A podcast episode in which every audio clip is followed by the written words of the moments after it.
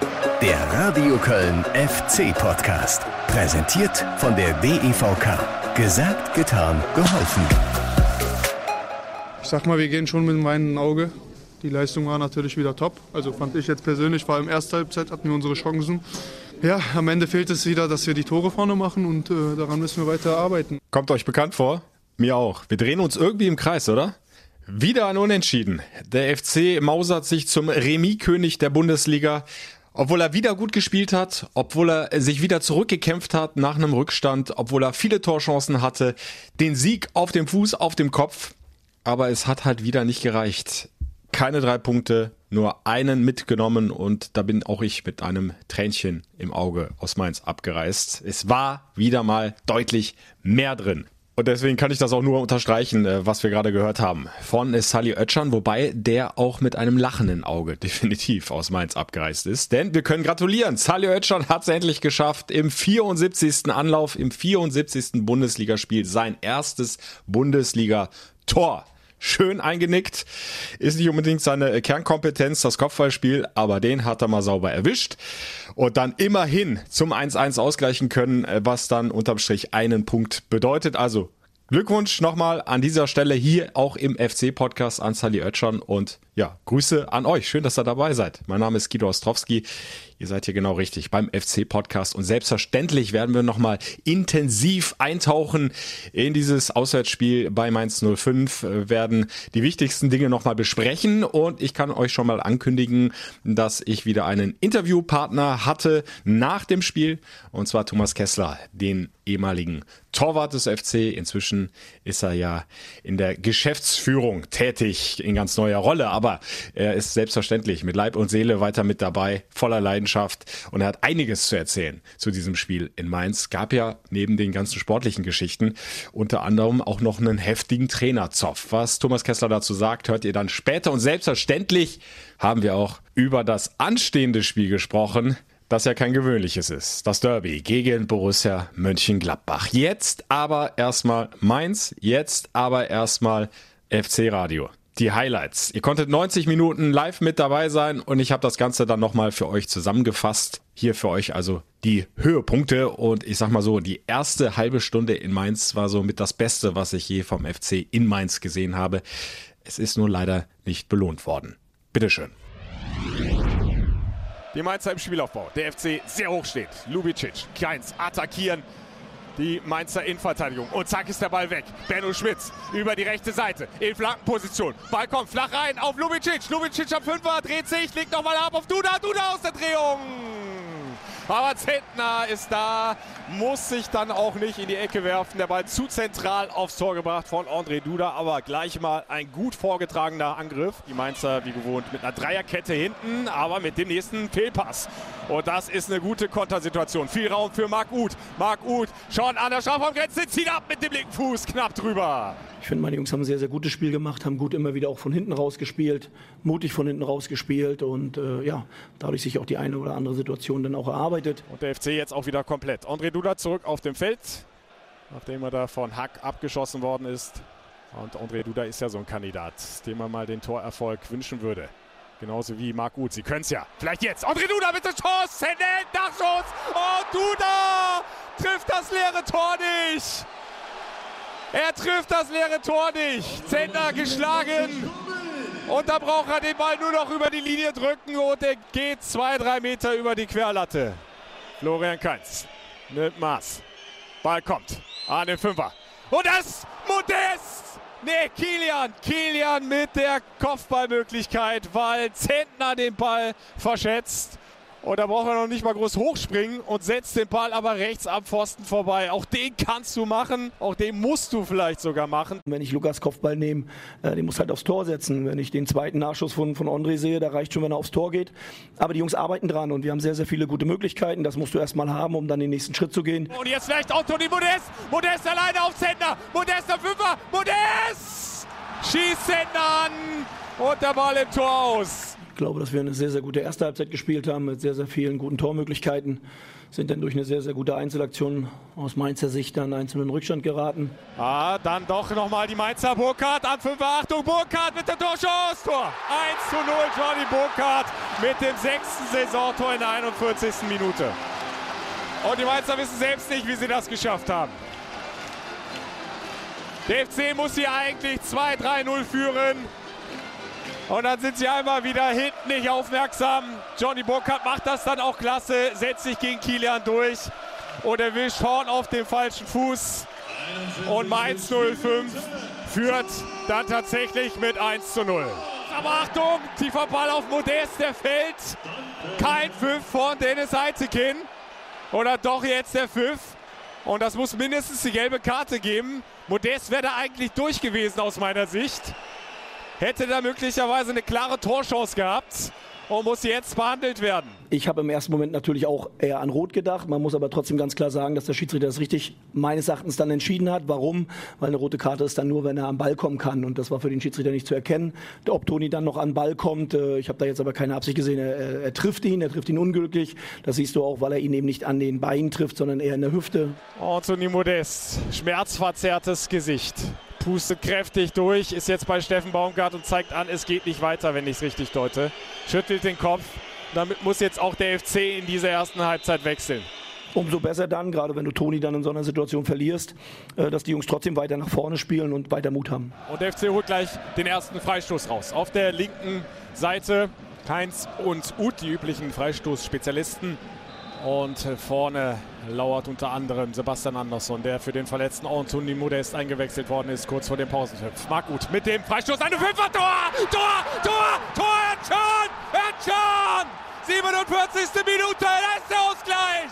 Wir haben es äh, all die Wochen einstudiert eigentlich. Äh, das war schon ein Schema, was wir vorhatten. Dass es dann am Ende klappt, ist natürlich umso schöner. Klasse reingetreten von Marc Und Ercan dann so halb im Fallen drückt den Ball über die Linie. Zentner chancenlos und sie nutzen gleich die erste Chance in der zweiten Halbzeit. Viel haben sie liegen lassen im ersten Durchgang. Jetzt endlich effizient 1 zu 1 zwischen Mainz und Köln. Alles wieder offen der Ausgleich meines Erachtens mehr als verdient und äh, bis auf die letzte Viertelstunde habe ich jetzt nicht so viel gesehen. Was sie nicht gut gemacht haben, da sind wir ins Schwimmen gekommen, weil Mainz natürlich auch den Druck erhöht hat. Da kommt der lange Ball an den Strafraum, quergelegt, Burkhardt und der Ball links vorbei. Kilian mit der Wartensgrätsche im letzten Moment und feiert sich völlig zurecht für dieses gelungene Tackling. Eine Zufallschance bringt hier fast das 2 zu 1 für die Mainzer. Da hatten wir natürlich in der einen oder anderen Situation auch das Quäntchen, was du brauchst, aber ich glaube, über 90 Minuten mehr als ein verdienter Punkt für uns. Ja, ich gebe zu, in den letzten Minuten hatte ich dann doch nochmal ordentlich Puls. Es hätte noch schief gehen können mit diesem einen Punkt. Aber unterm Strich äh, steht der und ja, ich habe es angesprochen. Der FC der Remis-König der Liga, äh, gleich auf mit den Frankfurtern und den Bielefeldern. Alle drei Teams haben sechs Unentschieden auf dem Konto, also die Hälfte aller bisher absolvierten Partien sind unentschieden ausgegangen. Das ist unterm Strich punktemäßig angesichts dessen, was möglich war beim FC, zu wenig. Aber die andere Seite der Medaille, und äh, da werde ich nicht müde, auch das hier im FC-Podcast immer wieder in Erinnerung zu rufen, die glänzt durchaus. Denn der FC spielt nach vorne, hat jede Menge Torchancen, hat die Möglichkeiten überhaupt diesen Sieg zu schaffen. Und das hatten wir vergangene Saison und auch die Spielzeit davor ganz, ganz selten. Da war doch überhaupt kein Plan zu erkennen, wie der FC den Ball nach vorne bekommen soll, mit wenigen Ausnahmen. Da war vieles dem Zufall auch geschuldet oder Standardsituation. Jetzt ist es ein klarer Plan, den Steffen Baumgart mit seiner Mannschaft hat. Jetzt sind die Chancen da, die Möglichkeiten, im Grunde jedes Spiel zu gewinnen.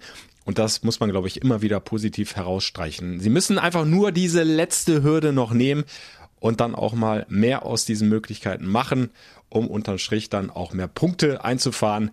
Aber ich bleibe da weiter optimistisch. Ich glaube, das ist nur eine Frage der Zeit. Wenn sie diesen Weg weiter so gehen, wenn diese Entwicklung sich weiter so fortsetzt. Soweit das Sportliche. Aber es war ja nicht nur intensiv auf dem Platz. Nee, nee. So um die 60. Minute. Äh, da ging es ordentlich zur Sache zwischen den Trainerbänken. Habt ihr sicher mitbekommen. Zwischen Steffen Baumgart und Bo Svensson, aber vor allem zwischen Bo Svensson und Kevin McKenna, dem Co-Trainer. Ja, und ich konnte mir das von der Pressetribüne so etwa aus 10, 15 Metern äh, ziemlich gut angucken und äh, für euch dann auch schildern in der Live-Sendung. Und beide sind da nicht zu beruhigen. Jetzt wird da weiter gemeckert. McKenna, wir kennen ihn auch als Spieler noch als sehr emotionalen Typen. Baumgart guckt sich das Ganze in Ruhe an. Bo Svensson nicht mehr zu halten da. Kaum noch abzuregen. Dennis Seitekin versucht es mit einem charmanten Lächeln. Ist er ganz erfahren. Also Kevin McKenna verwandt mit Gelb. Der Co-Trainer und der Cheftrainer bei Mainz hat auch die gelbe Karte gesehen.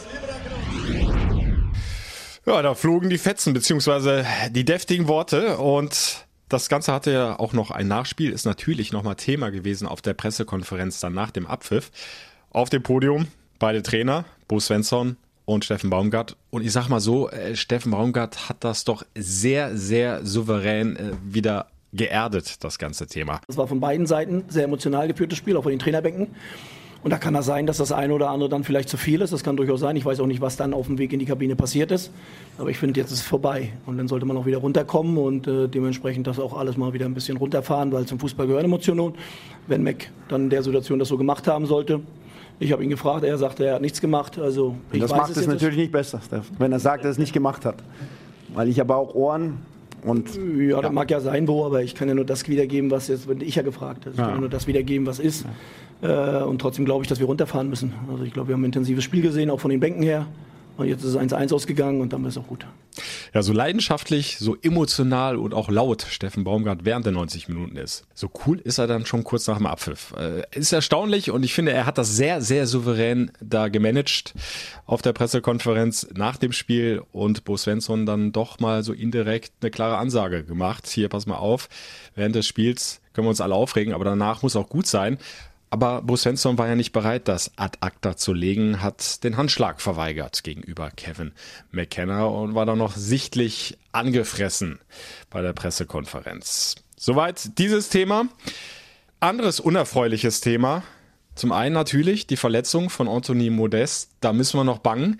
Wird das noch was bis zum Derby gegen Borussia Mönchengladbach? Wir haben jetzt Dienstagnachmittag bei der Aufzeichnung dieser Podcast-Folge. Diagnose Beckenprellung das ist schmerzhaft und da ist die Frage, ja, wie schnell klingt dieser Schmerz ab? Kann man da eventuell auch mit Schmerzmitteln was machen? Ist natürlich auch so ein Bereich, der permanent dann irgendwo auch belastet wird bei jeder Bewegung.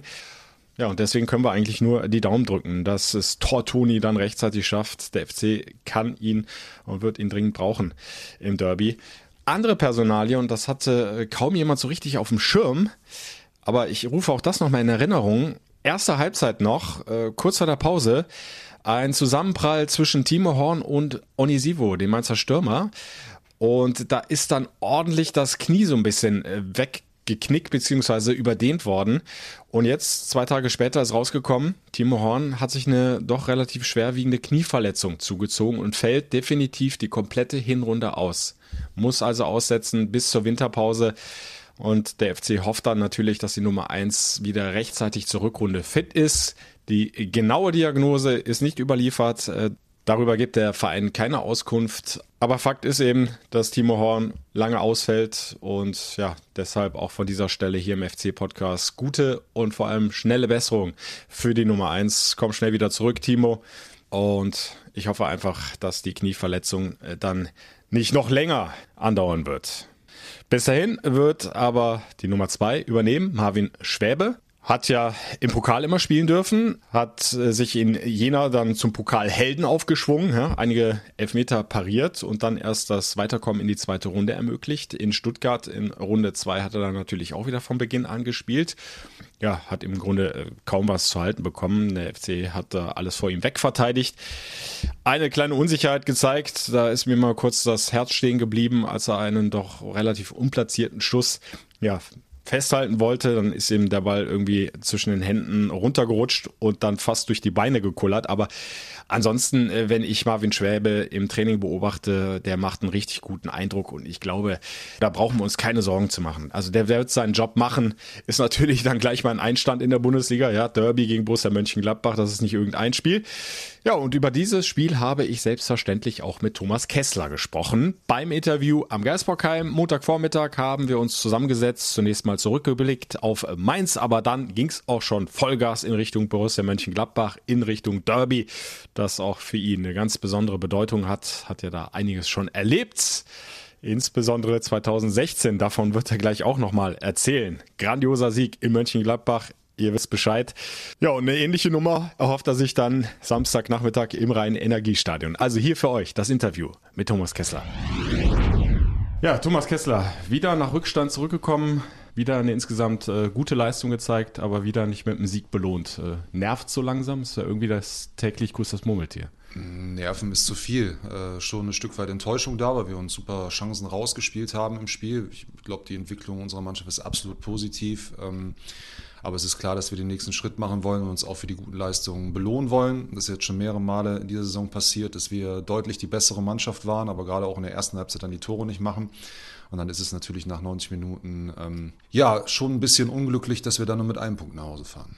Ja, du sprichst das nicht Tore machen an. Äh, ich glaube, du hast wie wir alle wahrscheinlich vor allem da auch die Chance von André Duda äh, im Kopf. Nachschuss aus fünf Metern geht übers Tor. Also so eine ähnliche Chance hatte er auch im Heimspiel gegen Leipzig.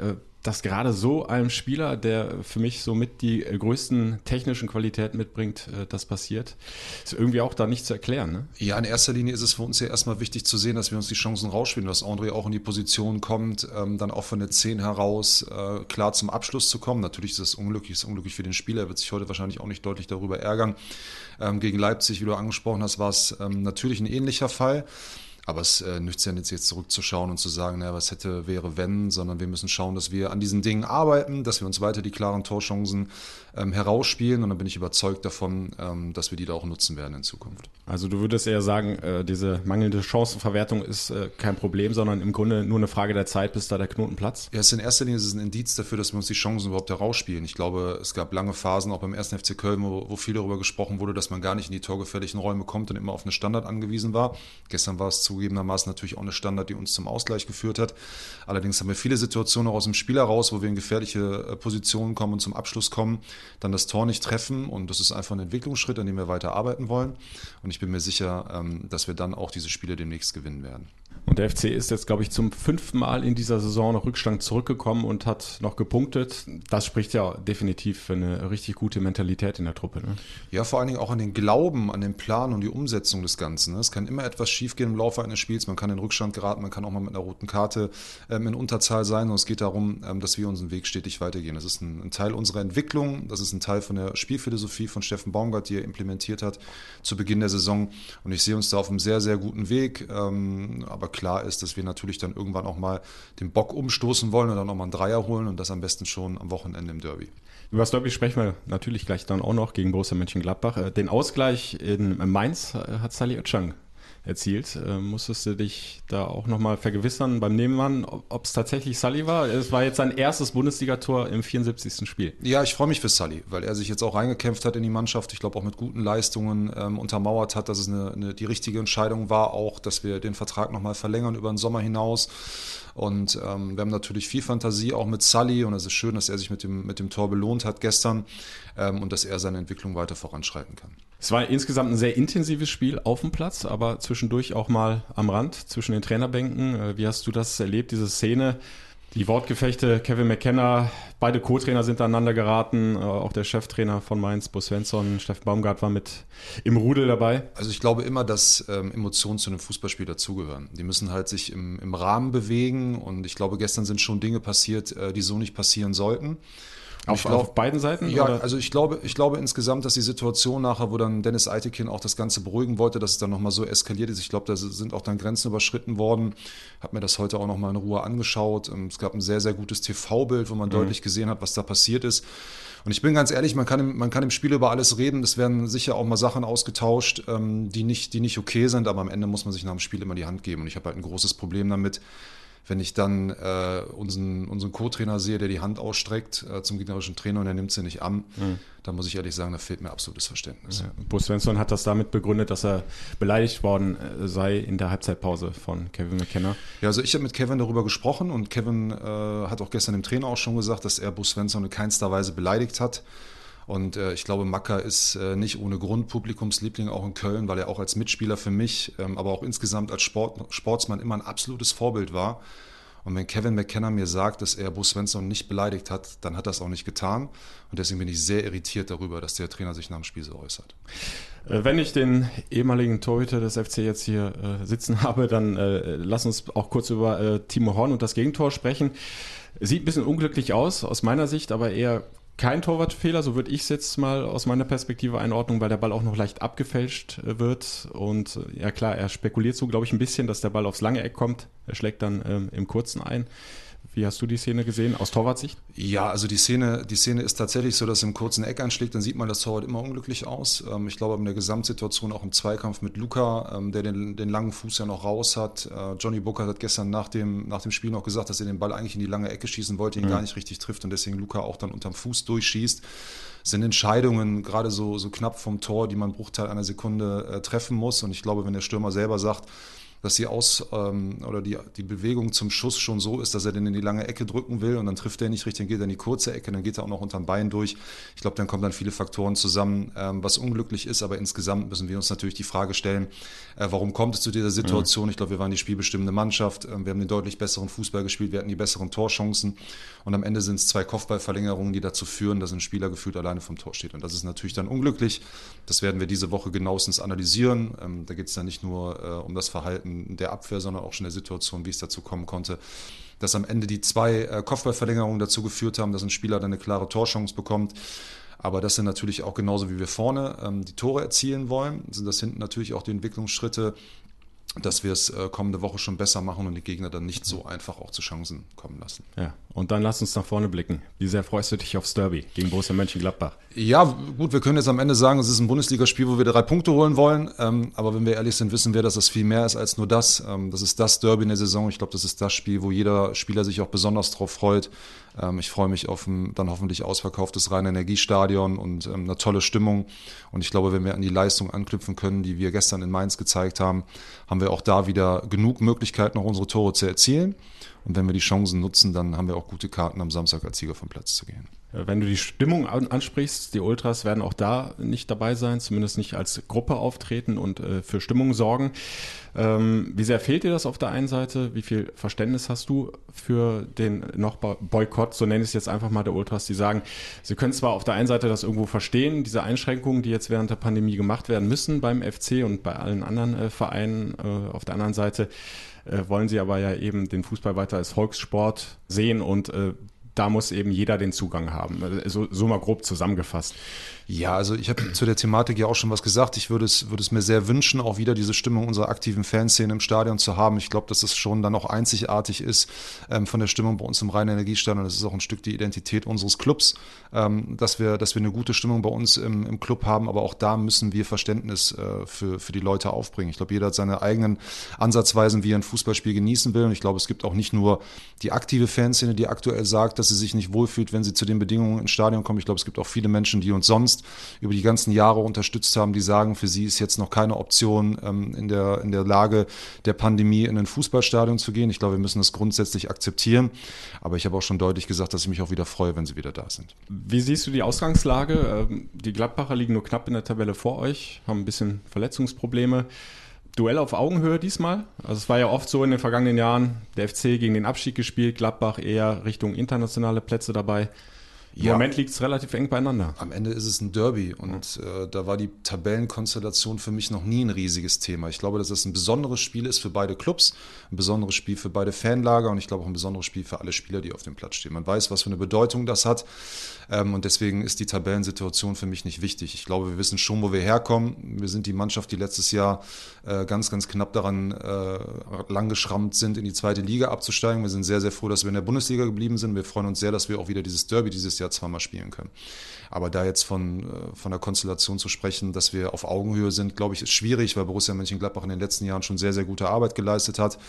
Ähm, auch international im Fußball sehr, sehr häufig vertreten war. Und deswegen äh, glaube ich, wenn man das sachlich anschaut, kann das kein Duell auf Augenhöhe sein. Was aber nicht bedeutet, dass am Wochenende eins wird, sondern unsere Mannschaft wird, wird Gas geben, wird alles reinwerfen. Ich glaube, die Bedeutung ist allen klar. Und ich erwarte eine total engagierte Mannschaft, äh, die für unseren Club kämpft und am Ende hoffentlich die drei Punkte in Köln lässt. Letzter Heimsieg 2018 äh, in Abstiegssaison. Äh, Terodde macht in der Nachspielzeit das 2-1. Ganz ähnlicher Spielverlauf und da standst du ja noch im Tor äh, 2016. Dein persönlich dein Derby-Highlight, äh, an das du auch gerne und oft zurückdenkst? Ja, keine Frage. Ich glaube, das hat sich jetzt vor Gladbach, kurzem, genau, vor kurzem ja nochmal, ähm, war ja nochmal der Fünfjahrestag. Dann sieht man auch nochmal den Freistoß von Cello, der dann durch die sozialen Medien geht, der dann in der 88 Minute in den Winkel fliegt. Klar, das wird immer ein Karrierehighlight für mich bleiben. Halblinke Position. Marcel Risse und Saljötschan beratschlagen sich. Drei Kölner sichern hinten ab. Der Rest am Strafraum versammelt. Risse, Vollspann, drauf. Tor! Tor! Tor! Tor! Tor! Risse haut das Ding in den Winkel! Ich glaube, für den Kölner gibt es ja sowieso nichts viel Schöneres, als in Gladbach dann auch zu gewinnen und mit den eigenen Fans ähm, Borussia Park zu feiern. Ähm, und ich freue mich dann auch hoffentlich äh, in Zukunft noch auf viele Augenblicke, die mich dann äh, irgendwann mal zurückblicken lassen und dann nicht nur als Spieler, sondern auch auf Funktionärsebene dann Siege gegen Borussia Mönchengladbach zu feiern. Ja, du hast damals gesagt, es gibt nichts Geileres als 50.000 im Gladbacher Stadion die Party zu versauen. Äh, jetzt hoffentlich dann sagst du nach dem Spiel, gibt nichts Geiles als 50.000 so eine Party zu ermöglichen. Ne? Ja, also klar, am Ende, am Ende nochmal, es geht um drei Punkte, ja. aber es ist natürlich kein Spiel wie jedes andere, ähm, keine Frage. Und ich glaube, dass Derby-Siege äh, immer noch mal ein Stück weit schöner sind als normale Bundesliga-Siege. Definitiv. Und es macht auch außergewöhnlich viel Spaß, solche Derby-Siege zu kommentieren. Ich hätte große Lust dazu. Samstag, Nachmittag, 15.30 Uhr, beste Bundesliga-Zeit. Erster FC Köln gegen Borussia Mönchengladbach. Lasst die drei Punkte in Müngersdorf. Und ihr könnt live dabei sein. Die kompletten 90 Minuten über das Radio Köln FC Radio empfangbar über den Stream auf fc-radio.de oder ihr klickt euch direkt rein über die FC App. In Ausschnitten seid ihr live im Programm von Radio Köln bestens aufgehoben. Aktuelle News, alles Wissenswerte zum Derby bekommt ihr dann auch nochmal ein, zwei Tage vor Anpfiff serviert von den Kollegen des Express und zwar im FC Newsletter findet ihr über express.de. Da gibt's einen Hashtag FC Newsletter. Also klickt euch auch da gerne mal rein. Ja, und dann hoffe ich, dass wir in der kommenden Woche den Derby-Sieg bejubeln. Hier im FC-Podcast. Auch da würde ich mich freuen, wenn ihr wieder mit dabei seid. Haben wir noch was? Oh ja, Ganz frisch reingekommen. Hier, jetzt ist es offiziell. Meldung vom ersten FC Köln. Der FC hat einen neuen Sportchef und es ist, wie zu erwarten war, Christian Keller. Über acht Jahre war tätig bei Jan Regensburg, hat dafür gesorgt, dass der Jan von der vierten in die zweite Liga durchmarschiert ist, dass ein fast insolventer Club inzwischen finanziell sehr stabil dasteht, schuldenfrei. Also der Mann, Christian Keller, hat richtig gute Arbeit in Regensburg geliefert. Und jetzt sucht er eine neue Aufgabe, eine neue Herausforderung und hat sie jetzt offensichtlich in Köln gefunden. Allerdings, äh, so sagt es dann auch nochmal der FC in seiner Mitteilung, auch das war ja erwartet worden, er fängt nicht sofort an, sondern erst im April nächsten Jahres, weil die Zeit in Regensburg, so sagt es Keller, sehr intensiv war. Er braucht jetzt erstmal etwas Abstand von all dem, er braucht ein bisschen Pause, um dann wieder mit voll aufgeladenem Akku am Geisbockheim loszulegen. Also, jetzt schon mal willkommen Christian Keller beim ersten FC Köln. Der neue Sportchef ist gefunden.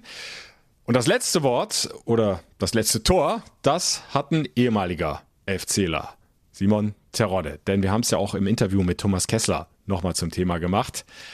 Der letzte Derby-Heimsieg, den haben wir 2018 erlebt. Und da war eben ein gewisser Simon Terodde, der Heilsbringer, der das Rhein-Energiestadion hat ausflippen lassen. Auch das, ähnlich wie das Freistoßtor von Risse 2016, unvergessen, auch wenn diese Saison dann mit dem Abstieg geendet hat. Aber es war ein grandioser Sieg.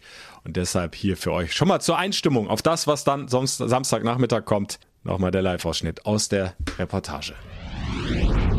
Nochmal eine Druckphase des FC Ötschern ins Zentrum auf Clemens. 35 Meter bis zum Tor. Höger Raus auf die linke Seite, gut gesehen, da ist Platz für Rausch. Der setzt an zur Flanke, da kommt der Ball. Tor, Tor, Tor, Tor, Tor, Tor, Tor, Tor, Tor, Tirone, Tirone, Tirone. 2 zu 1, 2 zu 1 in der Nachspielzeit. Der Radio Köln FC Podcast. Präsentiert von der DEVK. Gesagt, getan, geholfen.